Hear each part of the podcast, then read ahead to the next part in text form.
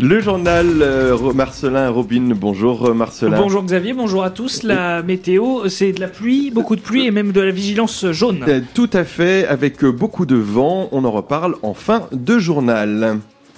Catherine Vautrin ferme la porte à la régulation de l'installation des médecins. La ministre de la Santé était l'invitée exceptionnelle de France Bleu Mayenne ce matin. Elle s'est donc prononcée contre l'idée des parlementaires mayennais. La nouvelle euh, membre du gouvernement a annoncé l'arrivée prochaine, a priori cet automne, d'un vaccin contre la bronchiolite pour les plus de 60 ans. Ce vaccin sera produit par le laboratoire GSK à Saint-Amand-les-Eaux dans le Nord et en France. Donc, pour lutter contre la pénurie de médicaments, il faut faire des efforts de relocalisation de production. Un dialogue est établi avec des laboratoires étrangers comme GSK, qui site à Mayenne pour accroître notre souveraineté. Alors, il vous a pas échappé que c'est un groupe qui n'est pas un groupe français, c'est un groupe anglais. Britannique. Et donc, euh, ce groupe, effectivement, produit très précisément 28% pour la France et le reste pour l'extérieur. Mais par exemple, ce qui est important, c'est qu'ils ont montré leur capacité à répondre aux besoins. Quand, euh, au début de l'hiver, on leur a demandé de libérer des stocks, ils ont libéré des stocks. Et donc, tout le sujet, c'est ce dialogue que nous, a- nous devons avoir avec l'industrie pharmaceutique. Mais où je vous rejoins, c'est sur la souveraineté.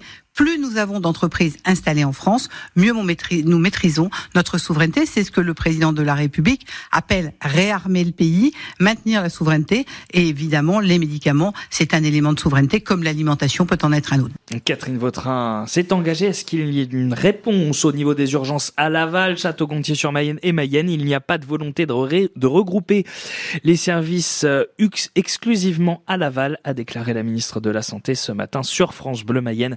Interview à retrouver en vidéo et sur, Fran- sur francebleu.fr et l'appli ici.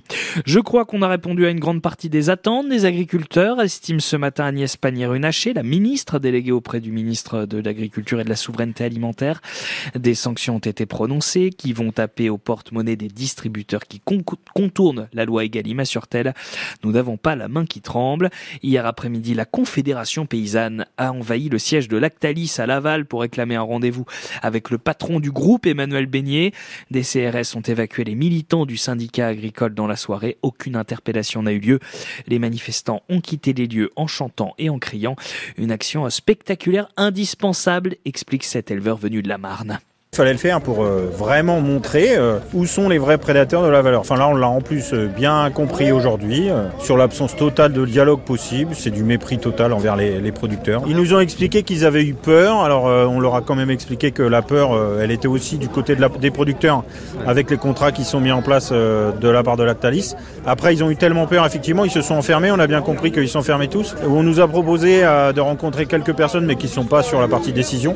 Nous, ça nous intéresse pas. Aujourd'hui, on c'est vraiment le groupe Lactalis qu'on voulait mettre en avant pour bien montrer que voilà, il y a un gros souci euh, de contractualisation avec Lactalis. Dès qu'il y a un intermédiaire qui s'occupe de nos produits, euh, quel que soit le type de production, en fait, euh, la valeur, elle disparaît de nos fermes. Donc là, il y a un gros problème. Photos et vidéos de la manifestation animée à voir sur francebleu.fr. Le leader mondial du lait déplore dans un communiqué une intrusion illégale.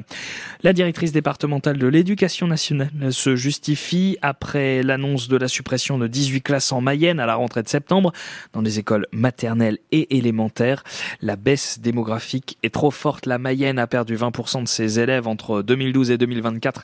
Voilà qui explique les fermetures de classes. Précision sur francebleu.fr. Un nouveau chef pour les pompiers en Mayenne. Le colonel Thierry Robert prend la tête du service d'incendie et de secours du département. Il remplace euh, Marc Auro, parti en Vienne au début du mois. Thierry Robert est originaire de La Réunion. Il a longtemps travaillé dans la caserne d'Aix-en-Provence.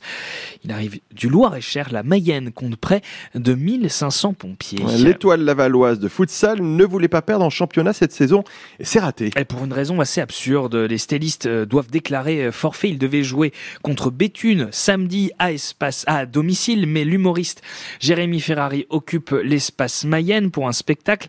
Et les nordistes à la lutte pour le maintien en D1 n'ont pas voulu recevoir le match ou affronter Laval ailleurs en Mayenne ou même hors du département. L'étoile lavalloise s'excuse auprès de ses supporters et de ses partenaires, c'est-à-dire sur francebleu.fr. Les stylistes euh, joueront en huitième de finale de la Coupe de France de futsal contre Beuvrage, un club de cinquième division. C'est dans le nord, près de Valenciennes. Match le 9 mars. Quatre euh, équipes françaises sont encore en lice en Ligue Europa de football. 16e de finale retour ce soir pour l'Olympique de Marseille de Pierre-Emerick Aubameyang qui joue contre les Ukrainiens du Shakhtar Donetsk à 21h. L'OM qui avait fait match nul contre la même équipe de partout la semaine dernière à 18h45. Rennes accueille le Milan AC.